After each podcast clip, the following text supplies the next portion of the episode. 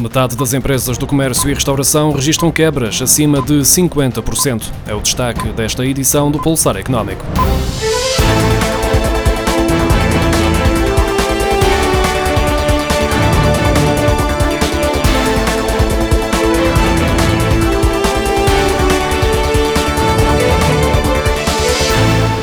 Associação de Marcas de Retalho e Restauração desenvolveu um inquérito entre 1 e 4 de novembro para avaliar a sustentabilidade do setor, ao qual responderam associados representativos de mais de 2.300 lojas. Logo à partida, o estudo demonstra que 50% das empresas apresentam quedas de vendas superiores a 50% e 95% reportam descidas acima de 25% entre 15 de março e 31 de outubro. O estudo evidencia ainda que 72% das empresas já tiveram necessidade de aumentar o endividamento bancário para fazer face aos prejuízos e socorrerem as dificuldades de tesouraria e 66% recorreram a fundos próprios ou dos acionistas. Por outro lado, 60% das empresas consideram como provável o recurso a um plano de proteção de credores em 2021, relativamente às novas restrições decretadas no âmbito do estado de emergência que começou esta segunda-feira. A Associação de Marcas de Retalho e Restauração nota que o próprio governo reconhece que as medidas são péssimas para a restauração e para o comércio, em especial num período próximo do Natal que é a salvação do ano para muitas empresas. O setor do vestuário soma perdas na ordem dos 435 milhões de euros devido ao impacto da pandemia de Covid-19. De acordo com os dados avançados esta segunda-feira pela Associação Nacional das Indústrias de Vestuário e Confecção, os números mais recentes do Instituto Nacional de Estatística apontam para uma queda de 18,5% nas exportações de vestuário nos primeiros nove meses de 2020, em comparação com o mesmo período do ano passado. Entre os principais mercados, a Espanha, que é o principal destino das exportações de vestuário português, lidera as quedas com menos 31,4%, o que representa uma queda para 640 milhões de euros, face aos 940 milhões de euros nos primeiros nove meses de 2019. Segue-se a França com menos 6,4% e a Alemanha, que comprou menos 5,5% a Portugal. As exportações portuguesas diminuíram 3,3% no terceiro trimestre, em comparação com o mesmo período do ano passado, recuperando da queda de 30% registada no segundo trimestre. Já as importações baixaram 13,8%, contribuindo para a melhoria do saldo comercial. Os dados foram divulgados esta segunda-feira pelo Instituto Nacional de Estatística, isolando apenas o mês de setembro. As exportações encolheram apenas 0,4% face a setembro de 2019, mas ainda não foi desta que registaram crescimento, o que seria o primeiro desde a chegada da pandemia a território nacional. Porém, se retirarmos os combustíveis do cálculo, as exportações já subiram 0,2% em setembro.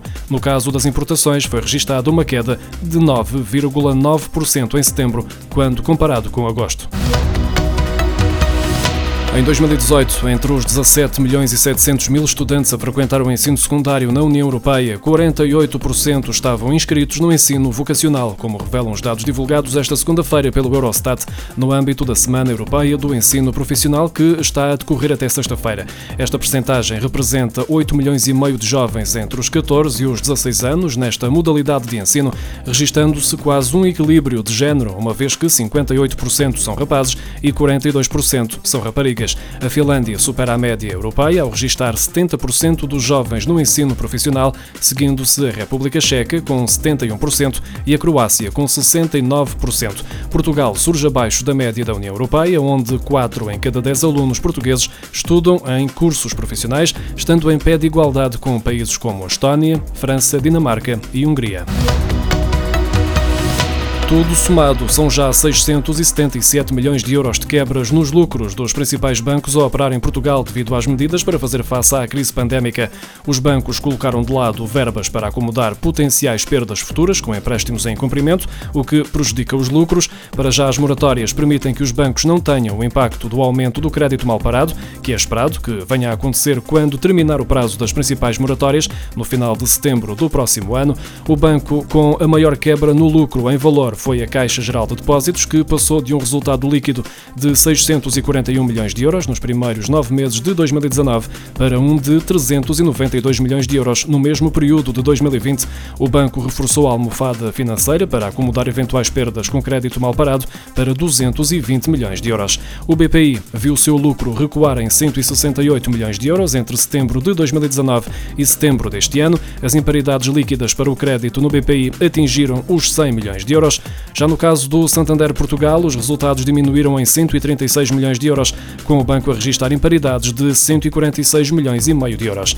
Quanto ao Milênio BCP, foi o que menos lucro perdeu em valor. O banco passou de um resultado líquido de 270 milhões e 300 mil euros em setembro de 2019 para 146 milhões e 300 mil euros no final de setembro deste ano. O Milênio BCP pôs de lado 550 milhões de euros para eventuais perdas com créditos. A partir de 31 de dezembro, os bancos e os prestadores de serviços de pagamento devem solicitar a autenticação forte aos seus clientes sempre que for efetuada uma compra online paga com cartão.